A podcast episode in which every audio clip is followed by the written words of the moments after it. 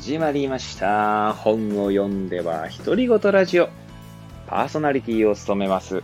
変な髪型をしたポンコツ薬剤師こと町田和俊でございます。はい、どうもどうも。えー、っとですね、この番組は、まあ私がですね、図書館で借りてきた本や、まあ購入した本ですね。なので、まあ読書したものをですね、まあ私の、なんだろう、記憶に定着させるためというのもあるんですが、まあ、それで読んで感じたことなどをですね、文、えー本の中の、本の中のというか、文章などもですね、引用させていただきながらですね、感想を述べていく番組でございます。今回はですね、えーちょうど、まあ、今日収録しているのが5月の30日、まあ、令和3年のですけども、30日の日曜日にですね、釜石市立図書館で借りてきた5冊ですね、を紹介したい、していきたいと思います。あらかじめ申し上げておきますと、まあ何度もこの番組では言っているので、何度も聞いたよっていう方ももしかしたらいるかもしれないんですけども、はい。まあ、そんなに私の番組を聞いていている方なんているのかという話はさておきなんですが、はい。えー、私はですね、かえ釜石市立図書館と大槌町立図書館ですね。まあ、釜石市の北に位置します、えーなんだ、えー岩手県、えー上平井郡大槌町というところがありまして、まあ、大槌町とですね、釜石市というのは、まあ、以前に合併するという話も出たことがあるぐらいですね。まあ、近い、まあ、近い存在というんですかね。で、まあ、医療圏というのも、まあ、一応一つ、あの、大槌町と釜石市で、えー釜石医療圏を形成しているところもあってですね。まあ、そんな感じで、まあ、大槌で、大槌町立図書館でもですね、釜石市民である私は本を借りれるんですね。で、一週間ごとにですね、まあ、先週は大槌町立図書館に行って、今週は釜石市図書館に行って、で、来週は大槌町立図書館に行くっていう感じで、まあ、交互に行ってるんですけども、で、まあ、借りる本っていうのがですね、まあ、一応こう変えているんですね。で、大槌町立図書館では、まあ、ハードカバーの本を1冊と、まあ、新書ですね。新書を1冊。そして後の3冊はですね、まあ、絵本もしくは、ま、雑誌などを借りようかななんて思っておりますし、まあ、釜石市立図書館の方ではですね、まあ、児童書のような、まあ、図鑑みたいなやつとかね、まあ、えーあとはですね、まあ、絵本とかっていうものを借りるようにしております。はい。で、今回ですね、釜石市立図書館で、まあ、5冊借りてきたわけですけど、まあ、ちなみに一度に借りれる冊数というのはですね、まあ、大槌も釜石も5冊で、それぞれ2週間なんですけども、はい。で、今回借りてきた5冊をですね、ちょっと紹介していきたいと思います。えー、どれからいこうかな。まずですね、えー、じゃあこれからいきますか。はい。えーすごいんですよ。これなかなか面白い、面白いっていうか、まあ、子供向けの本っちゃ子供向けの本なんですけど、結構、なんだろうな、ファンタジックな、えー本なんですけど、タイトルですね。えドラゴン学。ドラゴンの秘密完全収録版。はい。えーこの本はですね、なんだこれ、えー、イマジン社。今、今ってあの、昨今の今の実ですか？なんだろう。まあ今に人で社ですね。イマジン社から出ている本で、えーこれはいつ出た本なんですか？ああ、あったあった。2005年に第最中で初版が出てるんですね。でですね、まあ、前回ですね、妖精図鑑というものを確か借りてきたと思うんですけど、まあ、それに似たような本でですね、なかなか、えーファンタジックな、まあ、当然ね、空想上の生き物なんですけど、ドラゴンね。まあ、ドラゴンについてですね、なんか面白く、面白く、面白おかしくって言っちゃあれなんですけど、なかなか面白くことが書いてありますね。例えばですね、なんだ、第2章、様々なドラゴン、西洋のドラゴン。あとは第3章、ドラゴンの博物史、ドラゴンの生物学と生理学。はい。あとは第3章はドラゴンの博物史、ドラゴンの行動。第4章、ドラゴンとの触れ合いとかね。今パラパラとめくりながら読んでいるんですけど、付録もありますね。付録1。付録1はなんだドラゴン学者の研究室。えー、付録2。役に立つ呪文とお守り。付録3。歴史上のドラゴン学者とドラゴンスレイヤー。えー、面白いですね。はい。最後、終わりに、のとこなんかね、面白いですね。ドラゴンマスターになれる者は数少ない。真のマスターは幻のドラゴンの目に姿が映る。えー、なかなか面白いですね。こういう、まあ、空想上のね、ものを、なんだろうな。結構ね、しっかりした本になってるんですよ。あの、なんだろう、ハリーポッターとかに出てきそうな 感じの本っていうんですかね。まあもちろんあの、うん、そうですね。あとはネバーエンディングストーリーとかに出てきそうな感じの本ですね。はい。をまず一冊借りてきました。まあ普通に面白そうだなと思ってですね、ちょっとこう、こういった本を読むとなんかこう、なんつうんですかね、少年、少年というか、まあ、幼き頃を思い出すというか、まあ私30、今年9にもなるんですけども、ちょっとこう、少年の気持ちみたいな ものを忘れないでいたいなというのもあって借りてきましたね。はい。で、続きまして2冊目ですね。はい。自然の不思議大図鑑ナチュラルワールドですね。えー、こちらは、なんだこれどこ、どこ、えー、っと、どこの出版社ですかね。書いてない、書いてない。どこだどこですかね。これ、どこにそういうのが書いてあるあ、最初だったっすね。はい。これは、なんだこれ、改正者っていうのかなはい。で、ちなみに2017年ですね。比較的、先ほどのドラゴン学に比べると新しい本ですね。はい。そういえばドラゴン学の作者を紹介しておりませんでしたね。ドラゴン学は作者、著者ですね。ドゥガルゴドゥガルド・エースティールさん。えー、翻訳は子供クラブってなってますね。はい。えー、そして、この自然の不思議大図鑑ですね。こちらは、作、アマンダ・ウッドさんとマイク・ジョリーさん。絵がオーウェン・デイビーさん。役が田中、これなんか、まさともっていうんですかね。真実の真に知ると書い方ですけれども、はい。まあ、こちらはですね、まあ、本当、まあ、まさに自然の不思議図鑑というところでですね、例えば、生き物とかのね、住処の話がありますね。生物多様性とかってことも書いてあります。地球の生き物地図。骨ってどうなってるの？生き物たちの大移動。はい。たくましいサボテン。トゲトゲだらけとかね。暗闇に生きる。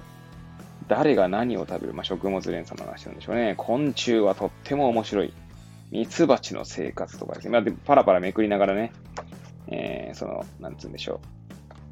タイトル的なところを読んでおりますけれども、まあ、みんなで暮らすとかね、魚は不思議とか、潮だまりから深海まで大変身2つの形で生きる変態の話なんでしょうね、多分ね。えー、なかなか最後変わりゆく地球とかですか。なかなかね、結構絵が個人的に好きな感じの絵で。で、まあ、なんていうんですかね。まあ、雑学ってほどじゃないですけど、ちょっとこう、こういう本もなかなかね、面白いので、まあ、読んでみたいなと思って借りてきました。はい。あとはですね、今回3冊は絵本を借りてきたんですけれども、まあ、まず1つ目ですね。じゃあ、えー、こちら。3冊目の紹介になりますけれども、豆腐小僧。はい。こちらは岩崎書店さんから出ております。2015年3月ですね。京極夏彦の妖怪絵本という形で、えー、作、えー、原作が京極夏彦さん、絵が石黒彩子さんですね。はい。いや、なんかこう、以前ですね、あ、てか図書館に初めて行った時でしたかね。いや、この京極夏彦さんとかですね、まあ、以前借りてきたやつは佐野史郎さんとか、まあ、有名、有名っていうか、まあ、私でも知っているような、えー、方々がですね、こう原作、まあ、宮部みゆきさんが書いた本とかも借りてきたこと、絵本も借りてきたことありますけれども、はい。なんかそういうのはあるんですよね。だから、ちょっとそれは借りてみたいなと思ってたんで、今回これを借りてみました。で、まあ、絵本なのでですね、サクサクサクっと読める感じではありますので、はい。ちょっとなかなか、まあ、この絵本を読み始めたのもですね、実はまあね、以前にも紹介しましたけども、 Voicy で、荒木博之のブックカフェというね、番組がありますけど、荒木マスターがたまに絵本を紹介するんですね。それこそヨシタケシンスケさんの絵本とか、はい、を紹介するんですけれども、まあ、それ以外の本もね、紹介してましたが、なので、まあ、こう絵本もですね、最近は手に取るようにしていますね。はい。ということで3冊目でした。あとの2冊はですね、同じ作者の本ですね。まあ、ちなみにまず、えー、じゃあ同じ作者のやつなので、タイトルとかをざざっと2冊とも紹介していきましょう。まず、え4冊目、チェロの木、え伊勢秀子さんですね。こちらも改正者で、から出ております。そして出たのが2013年ですね。絵も文も伊勢秀子さんが、え作って書いておりますね。えそしてもう1冊が、え5冊目の紹介が、祭り。こちらも伊勢秀子さんで、講談社から、えーと、2010年ですね。よりこちら古いんですね。はい。こちらも絵も、えー、なんだ、文章も伊勢秀子さんですね。はい。で、なぜこの2冊を借りたかというと、以前にですね、まあ、それこそ先ほど紹介した荒木博之のブックカフェですね。でですね、ルリウールおじさんという本が紹介されたんですね。で、紹介されたこともあってですね、ルリウールおじさんが、まあ、大槌町立図書館にありましたので、借りてきたんですね。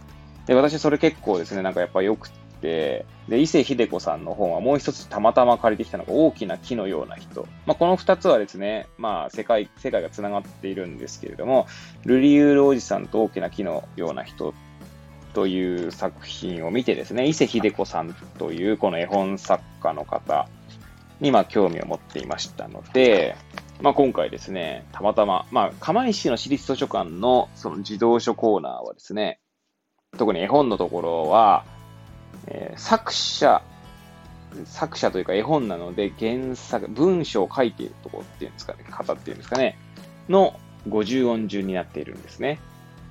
で、たまたま伊勢秀子さんを見つけて、この2つを借りてきてですね、先ほどの豆腐小僧もですね、えー、京極夏彦の妖怪絵本ってことなんですけど、あ、ごめんなさい、あれですね、先ほど言いましたのは、え、文を書いている人じゃなくて、絵本なので、絵を描いている人の、なんだ、えー、50音順ですね。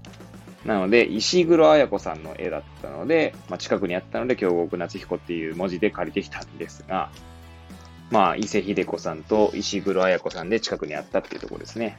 まあ、ちょっと話が脱線しましたが、まあ、そういった形でですね、その伊勢秀子さんの本は結構、個人的に、ルリュールおじさんと大きな木のような人で、とても、なんだろう、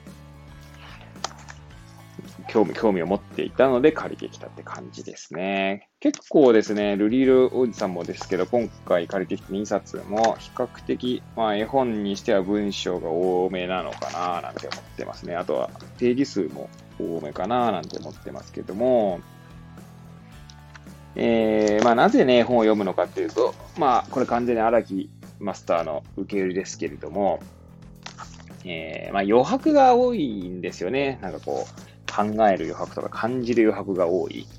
説明とか、まあ、あとこう、感情面に訴えられるっていうのもありますよね。絵が入っているので。はい。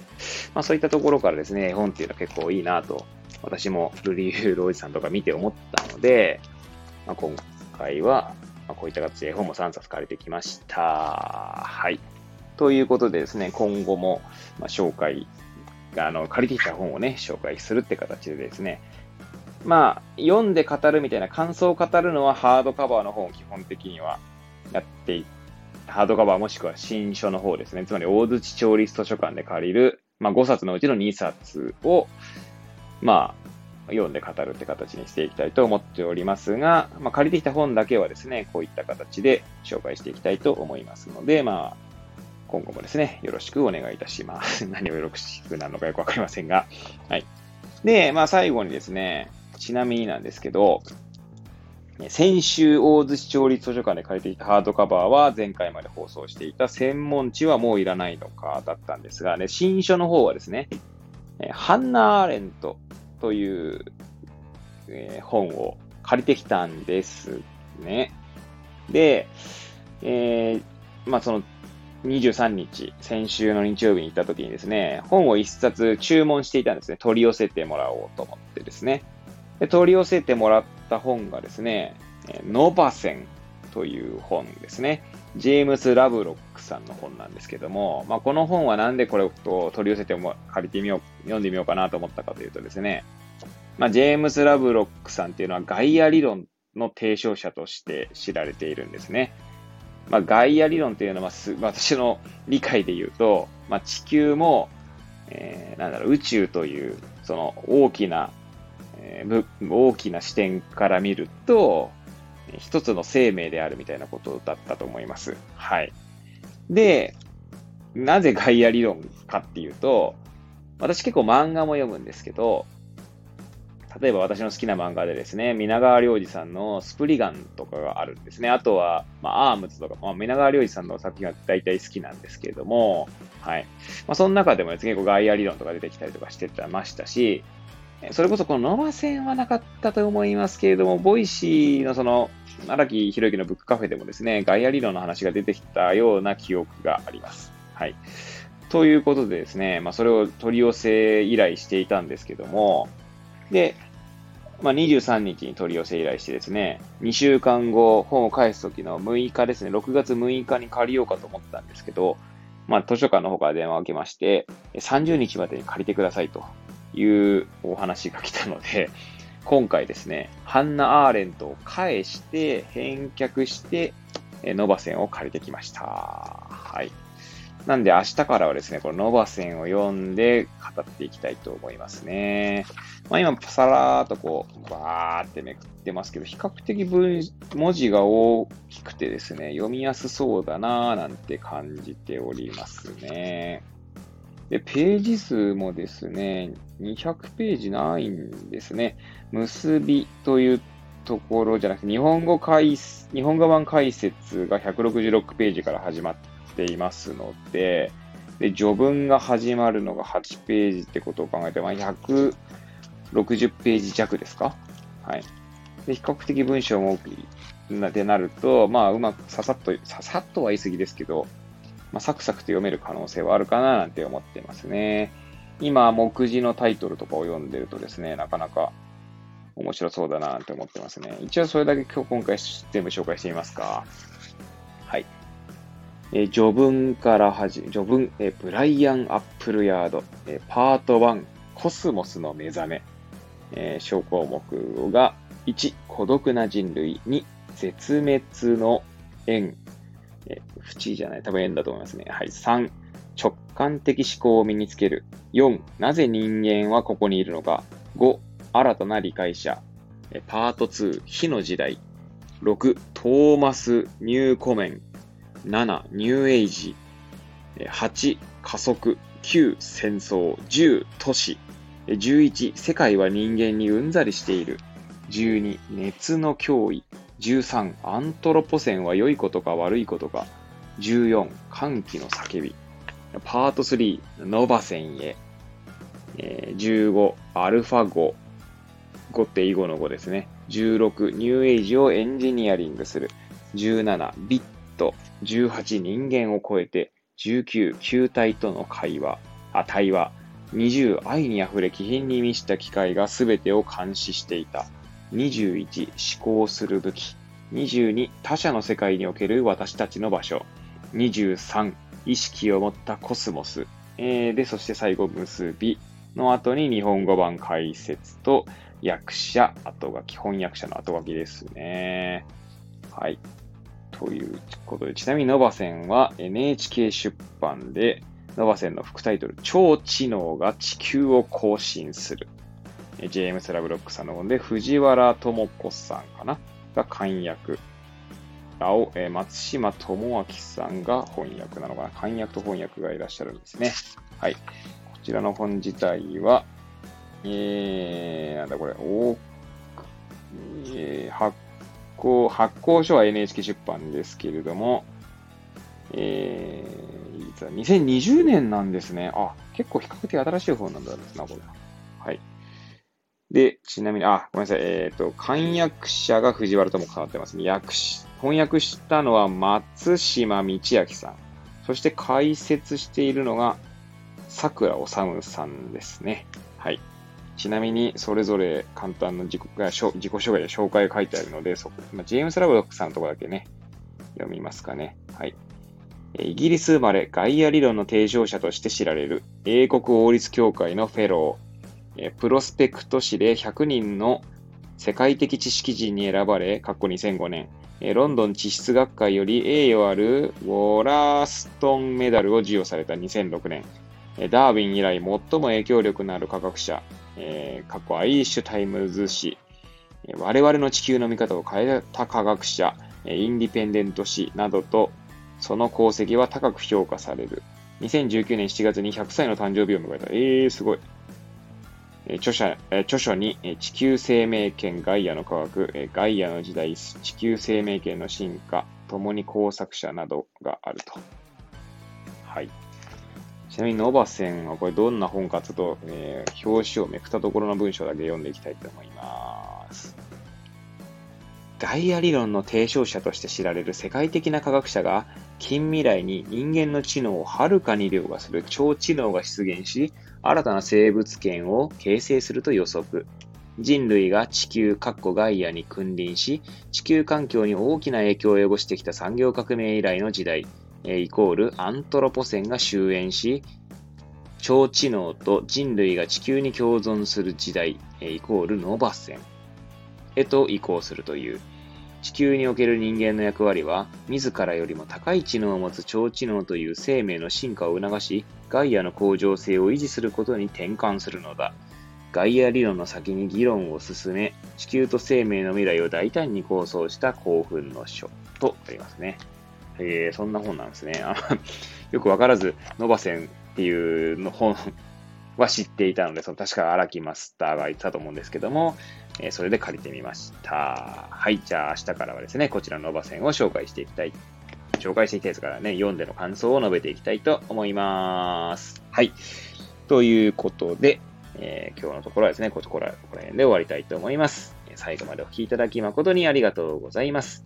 えそれではまた次回お会いいたしましょう。さようなら。